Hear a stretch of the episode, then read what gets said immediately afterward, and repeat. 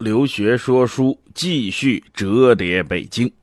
上回书啊，给各位说到，老刀来到了第一空间，见到了秦天的梦中情人女神一言，又把这个信呐送到了一言手里。按理说呢，他把任务完成了，他应该回去啊找秦天去拿那个任务的尾款。可是，在他见一言的过程当中，这老刀发现点花花事什么花花事呢？这个一言原来是个有夫之妇，哎，换句话说呢，秦天当当了小三儿，哎，秦天勾搭了人家的媳妇儿。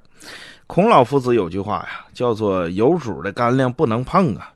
这老刀心里边就琢磨，反正第二空间、第一空间的人那些花花事我也不愿意管，我主要是为了挣钱的。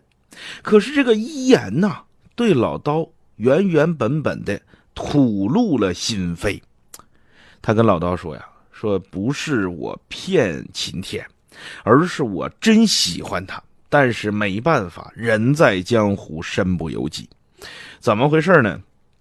这个一言的现在的老公叫吴文，这个吴文呢是个响当当的金融家、实业家，在第第一空间呢相当有实力，哎，也非常有地位。”而这个吴文跟一言的父母关系还比较好。这个一言长大成人以后呢，出落的如花似玉，漂漂亮亮、水水灵灵的。这吴文是看着一言长大的。这一来二去啊，吴文对一言就心生爱慕，于是就上演了一幕老套又狗血的剧情，叫老牛吃嫩草。原来吴文管一言的父亲呢叫大哥，现在结了婚以后呢，得管一言的父亲叫岳父啊，叫老丈人；管一言的母亲不能叫大嫂了，就得叫个老丈母娘、老岳母。反正啊，这辈儿啊，大家都想象得出来，就那么谈的。其实现实生活当中啊，这事儿也不少。这年轻漂亮小姑娘去找这个有实力的。中老年男人作为丈夫的，哎，也时有发生。这个现在咱们就见怪不怪了哈。那么这个一言到底是干什么工作的呢？一言是给银行家当助理的，而且他只上半天班。你别看他上半天班啊，那年薪对于老刀来说，这就是个天文数字，年薪几百万，玩儿一样。剩半天班是另外一个。这个老公比较有实力的贵妇人来接力的，也就是一言呢，每天就上午上班，中午就可以歇着了。下午呢，另外一个贵妇来接着，哎，一倒一替的，俩人顶班说是助理，实际上就是银行家帮别人养媳妇儿，哎，就是这么个事儿。反正第一空间呢，上流社会嘛，这个事儿啊，一时半会儿也说不清楚。这老刀呢，也不想弄清楚，因为啥？跟他没有关系，离他的生活太远。他现在就想挣钱，多多的挣钱，把自己当年捡来的女儿糖糖抚养成人，而且不能让糖糖像自己一样当垃圾工，得有一份啊体面的工作，过上比一般人稍微强一点的生活。你看这种心情，跟很多父母的心情他是一样一样的。可是，在这个饭桌之上啊，一言给这老刀啊。出了个难题儿，出什么难题儿呢？他给了老刀十万块钱，跟老刀说：“这事儿你帮我瞒着秦天。”然后从自己的笔记本上啊撕下了一张纸，刷刷点点写了那么一封回信，实际上就是一张小纸条，给老刀说：“你把这个给我带到秦天手里。”这老刀看着钱，看着纸，看看纸又看看钱，他心里就做起了思想斗争。什么斗争呢？我要是拿了这个钱，我就得瞒着秦天，帮着一言骗秦天。可是这秦天对一言这一往情深这个劲儿啊，秦天这个小伙子这个人这个厚道啊，这个前程似锦呐，这老刀实在不忍心，而且这良心过不去。可是说是过不去，再看看这十万块钱。那就解决了大问题呀！自己女儿就可以上幼儿园了，自己就能多给女儿买几身漂亮衣裳，多买点好吃的，这炒肉丝儿也能多吃她几顿。哎呦，那么句话各位别忘了啊：人穷志短，马瘦毛长，常常叫良心丧于困地。后来这老刀自己也想明白了，怎么想明白的呢？说这里边的事儿啊，湿里边没我，干里边没我。跟我都没啥关系，我不就是要的钱吗？另外一个，秦天跟一言之间的关系，他自己很难琢磨清楚。再有，我不说不就完了吗？只要我不说，那就不叫骗。嗯，这个钱我拿的就能心安理得。哎呀，管那个的，清酒红人面，财帛动人心呐。这个酒是白的，喝下去脸是红的，银子是凉的，攥在手里心是热的。我曾经当过小屌丝儿，那个时候谁要是给我一百块钱，哎，我能恨不得跪在地下管人叫爹。为啥？那实在是吃不上饭呢。我最困难的时候，把手机都卖了，就卖了二十块钱，我都觉得那是个大数。更何况这十万块钱是老刀他女儿的前程，那能不赚吗？老刀揣着这十万块钱，把这纸条叠好了，贴怀里揣着，跟一言告了别。转身走出了饭店，来到了第一空间的小花园哎呀，老道就感慨呀，这到底是第一空间了。上回书给各位说了，说第一空间只生活着五百万人，第二空间生活着两千五百万人，第三空间生活着五千万人。可是第一空间这五百万人独享二十四小时，另外那二十四小时是第二空间和第三空间这七千五百万人共享。换句话说呀，老刀只能见到早上一点点的太阳，从来没有晒过日光浴呀。哎呦，走到这小花园里，说不出来的，这身上就是这么舒服。不知道是身上晒太阳晒的舒服啊，还是赚了这十万块钱心里边舒服。总之啊，这走路啊，都好像跳舞似的，就这么轻盈，这心里就这么美呀。哎呀，就想哼一首歌剧呀！俺赚钱了，赚钱了，俺都不知道怎么去花。我左手一个大哥大，右手一个摩托罗拉。哎呀，这美的不行了，正美着呢，警铃大作，哇哇哇哇哇哇哇！突然之间，两个巡逻的小机器人跟武大武大郎差不多高，围着他唰就一通转。老道一看傻眼了，被人发现了。光顾美了，他忘了自己在第一空间。这第三空间的人未经特殊允许是不准到第一空间，否则抓起来罚款坐牢。这老道一看这机器人围着他来回转，瞅一个空子，拔腿就跑。他这边一跑，机器人在后边追。这机器人又惊动了三个类似警察、城管、巡逻队员似的人物，跟着后边就开始追。你想啊？肉腿没吃多少饭，又没睡多少觉，你跑多够机器吗？没跑出几十米呢，机器人把他追上了。这机器人非常先进，哎，从这个身体里边伸出两个小手，这小手跟手铐一样，咔吧咔吧，把老刀两条腿给铐住了。老刀就怎么挣都挣不开。机器人拖着老刀，缓缓地驶过小花园，来到三个警察、城管、巡逻队员身边。这年轻人啊，拿着一个小圆盘，按照现在的话说呢，应该就是一个探测器，哎，一个查询的仪器吧。在老刀身边这这通绕啊，绕来绕去，发现没有记录。再一看老刀穿的戴的，再一看老刀这个气势，第三空间的吧？偷渡是不是啊？行了，走吧，跟我回所里吧。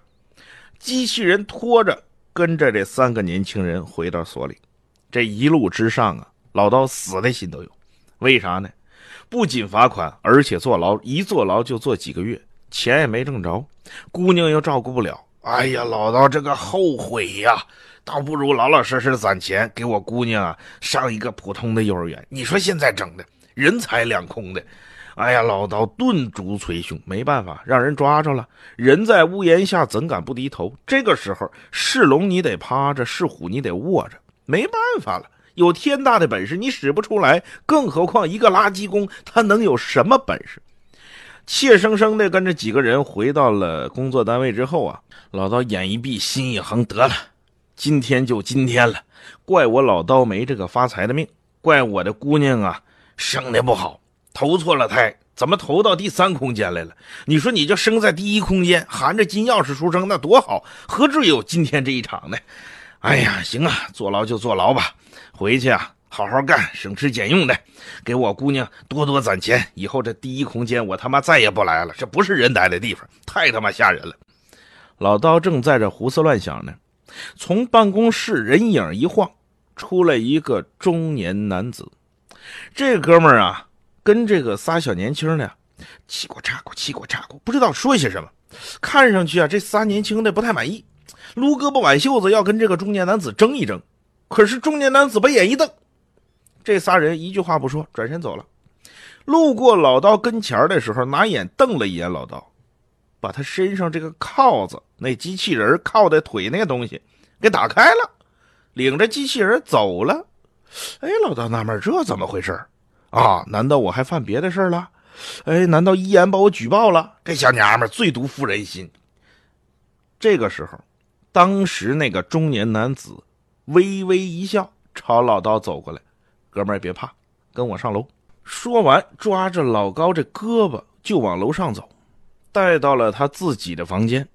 这老高一看，嚯，这房间真阔呀！别说比我租那房，比秦天租那房都要大一倍多两倍。这陈设非常规矩，屋里收拾的很简洁，很干净，亮堂堂的。一看这房主啊，是个利索人，是个干净人，没准啊还有点洁癖。这男的安排老刀坐下，然后给老刀倒了杯热水，自个儿坐到老刀对面，抽出一颗烟来，打火机点着了，抽一口烟。第三空间来的吧？老刀一愣：“你怎么知道？”“嗨，你那个裤子标签还没剪呢，这个裤子第一空间、第二空间都没有卖的，就这个残次品只有第三空间有。”哎，我说这话你别往心里去。我小的时候天天穿这种裤子，我对它有感情啊。我也是第三空间来的，咱俩呢算是半个老乡吧。不有那句话吗？老乡见老乡，两眼泪汪汪啊。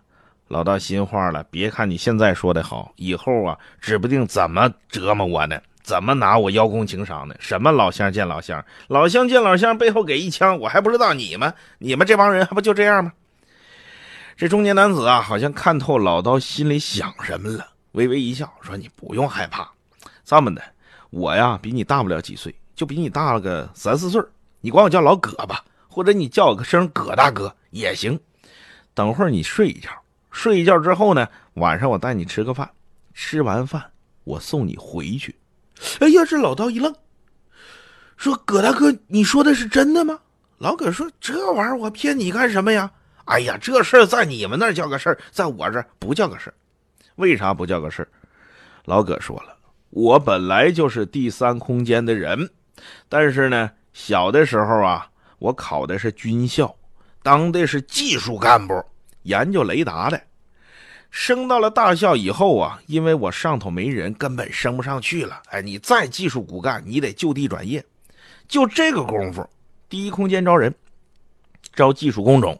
哎，负责保障政府啊、企业的通信呐，包括这个卫星的管理啊，就这么的，我从第三空间呢，就来到了第一空间，这一待呀，就待到了现在。老爹老妈呀，也是好几年没见着了。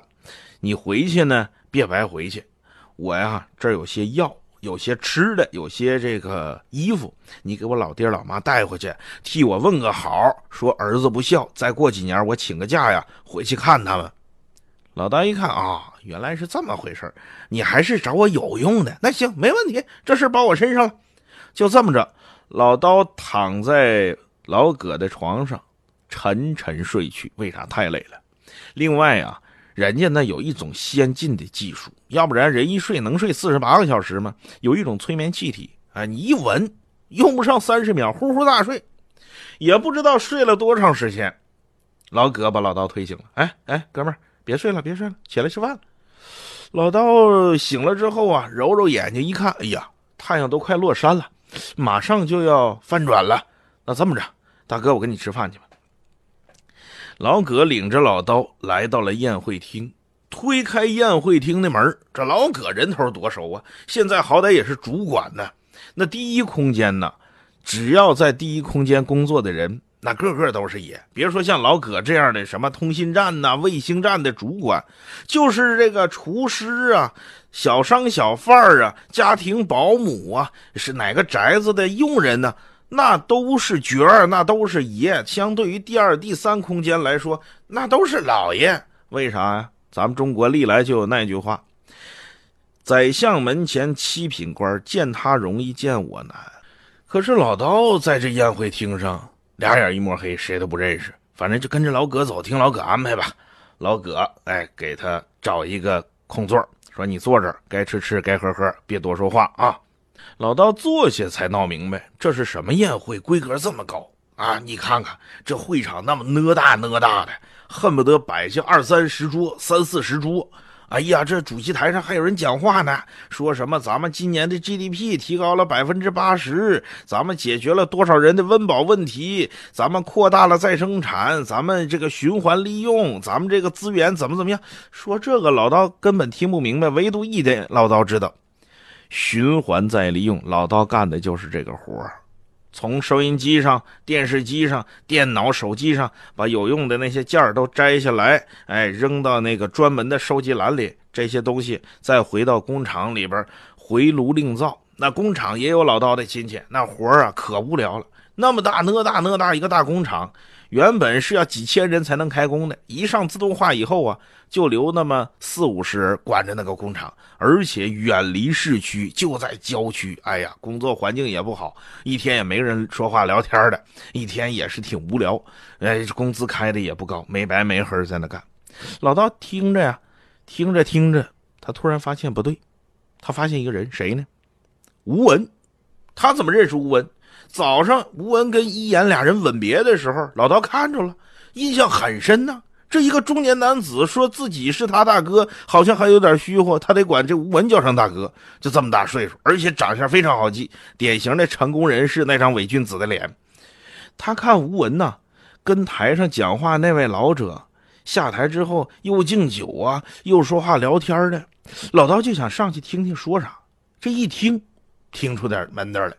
这吴文呐，好像研制出一种什么溶剂，说这种溶剂啊，暂时有点危害，有点污染。可是随着技术的进步，一点污染都没有，同时能够省下多少多少人工。说以后这垃圾工再也不用了，你用我这溶剂就 OK 了，保证把你想要的东西全都给你回收回来，而且这成本还低。这长者呀，摇摇头说：“这个不行，为啥呢？”就业呀，你得考虑考虑就业呀！一下几千万人下岗啊，我上哪儿安置这么多人去啊？我上哪儿养活这么多人去？说你这个事儿啊，再等等吧，再等等吧。来来来来，咱们喝酒，咱们喝酒。老刀啊，就听了这么一耳朵，心里边激灵灵打一冷战，说万一这东西要用上，我别说失业呀，我连吃饭都成问题。在北京这个地方，虽然我生存在第三空间，房价相对低吧，我这个破工资根本买不起房，我得租房。我要是一失业，我租房租怎么办？哎，我那闺女怎么办？我这孩儿谁给我养？这五险一金谁给我交？哎呀，老刀就在这想啊，越想越烦，越烦越想，眉峰紧锁。就在这个时候，旁边一个会场的保安过来了，哎，说你谁呀你呀？你怎么站这儿呢？不挡道吗？老道一看，他说：“啊，没事没事。”慌慌张张转身要走，这保安把他拦住：“别别别，你过来，你谁？”这个时候，那个长者的秘书跟过来了，说：“这是谁呀？啊，你你你怎么来的？你你你是干什么的？”说一千道一万，这老刀也不知道怎么说呀。眼瞅着老刀又要被逮起来，嘿，那个老葛过来了，哎，说各位误会啊，误会误会，这是我哥们儿，这咱们不是今天晚上这个五十周年庆功宴吗？哎呀，这活实在太忙了，我忙不过来，临时从第三空间把他给抽过来了，把他给抽上来帮忙呢。哎，各位别别别别别，哎，这这这没事，这是我处理。这老葛知道老刀是谁，给他打了包票了，这些人也就不问了，回去就坐着，该吃饭吃饭呢，该喝酒喝酒啊。这酒席呀，得跳到凌晨五六点钟才完事儿。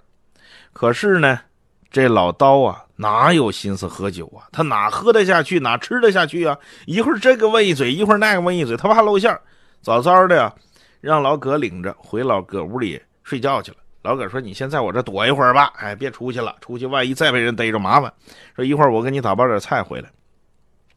也不知道睡到什么时候，大概有这半夜三四点钟那时候吧，老葛回来了，拎着这香喷喷的饭菜，拎着一瓶子白酒，哎，往桌上一放。咱哥俩呀，喝点吧，喝点之后啊，你好上路，你赶紧回去。这老葛说：“你还不能从特殊渠道回去，你怎么来的，你还得怎么回去。”老道说：“为啥呀？”说：“我没这个权利，哎，我没这个把握把你从特殊渠道送回去，所以你只能啊，从这个原路来，原路回。”老道说：“那也行啊，反正你你给那些东西呢也不沉，哎，我我就这么回去吧。”这老葛跟老刀啊，俩人吃着喝着聊着，一聊就聊到了早上五点半，帮六点。这六点翻转就要开始了，老刀哪等得了啊？把这东西收拾收拾，哎，把行李拾掇拾掇，往身上一背，从窗户往下走。哎，那个时候翻转基本上就要开始了，楼房开始慢慢往下降了。扒着窗户到了地面，看地面翘起来之后，这个老刀一个箭步，噌，钻到地面里。哎，这这是步伐如飞，为啥呢？吃饱了，喝得了，睡足了，兜里揣着钱了，挣来了，安全脱险了。这一趟第一空间没白来，没少挣钱。反正下次打死我，给多少钱我也不来了。就这一回，这叫飞来凤啊！可是钻着钻着，他发现不对，这个大地明明是要翻过去了，慢慢嘎啦嘎啦嘎啦嘎，他又往回翻，这地眼看就要合上了。这老道一看，怎么着？我又被发现了。哎呀，挣点钱可真难！三步两步又往地面爬，眼瞅就要爬出来了，还有半条腿他就出来了，这地面咔就给合上了，把这半条腿整整就给夹过去了。那位说：“那不把腿夹折了？不能，全是土地，他伤不着骨头，但是把这腿夹的也生疼生疼的。你说这个腿要不过血，那不就夹麻了吗？夹的时间再长点，这腿就废了，就得截肢。”哎呀，这老刀说：“我是祖上哪辈子缺德了？缺了什么德了？我挣这点钱咋这么难呢？”反正他正胡思乱想着呢。吴文那边也乱了。吴文怎么乱了呢？还跟这个地呀翻回来有关。这吴文呢，跟这个那位老者，就那位当权者说：“说我有个钱包落会场了，钱包钱多少搁一边无所谓，关键是啊。”我公司的很多机密，咱们来往的一些合同，很多关键信息都在那钱包里呢，我得回去找。哎呀，把这老者气的，怎么这么不小心？秘书问他：“这已经翻转了，要不要延迟？延迟？这事怎么能不延迟呢？”一声令下，延迟。这一延迟啊，延迟了二三十分钟。哎呀，把这老刀急的呀，说怎么了？你是来抓我呀，是来不抓我呀？你不抓我，你让我回去啊？你抓我，你痛快的抓我呀？你这是怎么回事呢？你让我这在这干着急吗？你这是在这玩我？啊你这是让我让我在这怎么怎么着？哎，这老刀就在这胡思乱想，怎么回事呢？吴文回会场去找钱包去了，找钱包找了二三十分钟。找完了之后，吴文急急忙忙赶回家，准备睡觉，准备翻转。这老者一声令下，大地慢慢翻起，翻转继续。这一次一波三折呀，老刀飞似的逃回了第二空间。到第二空间，当着秦天的面，把这纸条拿出来说：“这是一言小姐给你的回信。”这秦天呢，也不食言，把剩下的尾款打给老刀。老刀这一趟啊，挣了。小三十万块钱，本来这个秦天答应他二十万，这一言又给他十万，这不就是三十万吗？哎，就这样，老高挺高兴，在垃圾道里边又躲了几个小时，回到了自己的家第三空间。回到家以后啊，哎呀，看着这个自己的小宝宝糖糖，虽然是自己在垃圾堆里捡来的。但是瞅着就那么可爱，这叫视如己出。为了你呀，别说去第一空间呢，上刀山下油锅，爹也豁得出去。只要你好好学，哎，只要你长大了，别像爹似的，天天跟垃圾打交道。哪怕你进文工团、进舞蹈队，实在不行，你参加一个什么神奇北京，去参加个选秀，当个演员，当个歌星，当个名人。那也比跟爹这样强啊！就这样守着闺女，老道沉沉的睡去。这部《折叠北京》就算给各位匆匆忙忙的讲完了。说实在的，这本小说啊，一点都不长，两万字，各位抽一个下午的时间，或者抽一个傍晚的时间，一两个小时就能把这本小说看完。这本小说一经获奖之后啊，我看了一下国内媒体，甚至文学界、科学界、社会学界对这本小说的评价，哎，非常极端，两极分化很严重。一边就说，哎，我们不需要《三体》，我们需要的是《折叠北京》，因为这部小说与其说是科幻小说，倒不如说它这是一本现实小说。他写的不就是现在的现实吗？你看这个。有钱人那非常有钱，占有庞大的资源；没钱人穷的连鞋都穿不上，学都上不起。教育资源的紧缺导致拼爹的、拼孩的、拼娘的、拼钱的、拼关系的、拼房子的，能拼的全拼，就是不拼孩子。所以啊，很多人觉得这本小说写得好，但是还有人觉得这本小说写的呀，实在是言过其实。这个八零后的女作家郝景芳确实不了解社会。你别看她是个神奇女孩，又是经济学博士，又是什么著名的金融机构的首席金融学家，又是兼职的物理学博士，又是清华大学的高材生，又在华尔街工作过，等等等等，又会跳国标，又会这个，又会那个，看上去很完美，实际上。八零后这帮孩子还是缺乏生活，缺乏思考，反正说什么的都有。那要我说呢，这本小说我看出来有一种担忧，隐隐的担忧。哎，这种担忧不仅仅是郝景芳有，我的很多朋友都有。前一段时间，这不刚赶上开学嘛，我跟几个朋友吃饭，这几个朋友的孩子都是今年上小学的，上初中的。反正都是开学挺隆重，折腾够呛。说好不容易熬过开学了，咱们一块儿啊吃一顿，犒劳犒劳。这个吃饭的过程当中啊，我一个朋友就说了，说咱们国家早晚得像美国似的，有钱人就得读那个贵族学校，哎，又是教授给你讲课，又是名人给你讲课，哎，又多少个老师围着一个孩子。那没钱的孩子呢，上公立学校，反正跟别的孩子一样的学。出生的不平等就是人最大的不平等。然后就跟自己孩儿说：“孩儿啊孩儿啊，你要说错，不是爹妈的错，还是你的错。你投错了胎了啊！当然，我那哥们儿啊，喝的有点高，也当着他孩子上学的事儿啊，办的有点不顺。但是我倒觉得呢，各位大可不必这么悲观。为什么我说大可不必这么悲观？我曾经听说过这样一种理论，叫做这个世界啊，实际上是由富人在推动着一点一点往前走。”有些人说：“你这是在为富人洗白吗？”哎，我倒觉得不是。我说出来，各位听听，讨论讨论。有道理呢，你就琢磨琢磨；没道理呢，哎，你就当听个乐呵。为什么哈？你看这些有钱人，表面上他占有了庞大的资源，他有非常多的金钱，他有庞大的商业帝国。可是你看，无论是谷歌也好，微软也好，苹果公司也好。包括马云旗下的什么阿里呀，什么天猫啊，还有马化腾手下的什么这个腾讯呐、微信呐，包括王健林手下的什么万达呀，这个那个的，这么多有钱人，他实际上赚的是什么钱呢？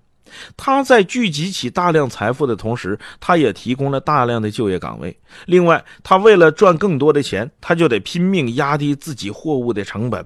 他为了赚更多的钱，就得招揽更多的消费者。这实际上给我们的生活提供了更多物美价廉的商品，这是一方面。另外一方面，各位还觉得说这个有钱人家的孩子上的学校都好，那出生太不平等了。实际上啊。我在想，这个世界上任何时候做到绝对的平等，几乎是不可能的。为什么呢？出生就决定了你我本来就不平等，而往往我又在想，这种不平等恰恰就造就了这个世界丰富多彩。不平等不一定不好，比如说有钱人整天整宿的睡不着觉。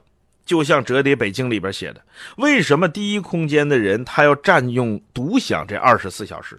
因为他们从早到晚不得休息，不得睡觉，从一个场合到另一个场合，从一个会议到另一个会议，从一个决策到另一个决策，操碎了心。而第二空间的人呢，独享十六小时，他们呢整天忙着学习，提高自己的技能，研究各种各样的东西。剩下第三空间的人呢？他们只有八个小时，为什么呢？因为他们那八个小时，实际上只要四个小时就能干完自己手头的活另外四个小时呢，在大排档里边要一盘炒肉丝，要一盘河粉，要点啤酒，看看电视，刷刷微博，上上网络，怡然自得，潇洒自乐，享受生活。你说到底是第一空间好呢，是第二空间好呢，还是第三空间好呢？就好比说，如果今天你接替了马云的位置，我相信呢，你会怀念你现在的生活。我曾经在我的节目里边说过，马云有马云的痛苦。马云有马云的不如意，因为对于马云来说，容不得他有半点闪失。他每说一句话，每做一个决定，甚至每一个眼神和每一个表情，都要加足十二分万分的小心和谨慎，因为他自己太清楚了，只要他稍有差池，会造成多少人的失业，会造成多少人的损失。这种压力，请问咱们谁担得了呢？你也许会说，老刘，你这就是阿 Q 精神。那阿 Q 就阿 Q 吧，有钱人有有钱人应该付出的代价，这没钱人也有没钱人自己的苦中作乐。所以，与其说这《折叠北京》它是一本批判现实、科幻玄幻型小说，倒不如它给我们每一个人展现了一种生活状态。不应该说是多种生活状态，就看你怎么选。当然，有的时候人在江湖身不由己，也许我们没得选，也许生来我们不含着金钥匙，也许我们如何努力打拼都成不了第一空间的人。但是，成不了，又能怎么样呢？千尺龙泉万卷书，上天生我亦何如？不能治国安天下。枉称男儿大丈夫，成不了大丈夫，咱们也可以当普通人呢。好了，各位，一部折叠北京书说至此，就算给各位说完了。咱们下本书再见。本节目由路上读书授权喜马拉雅 FM 独家播出。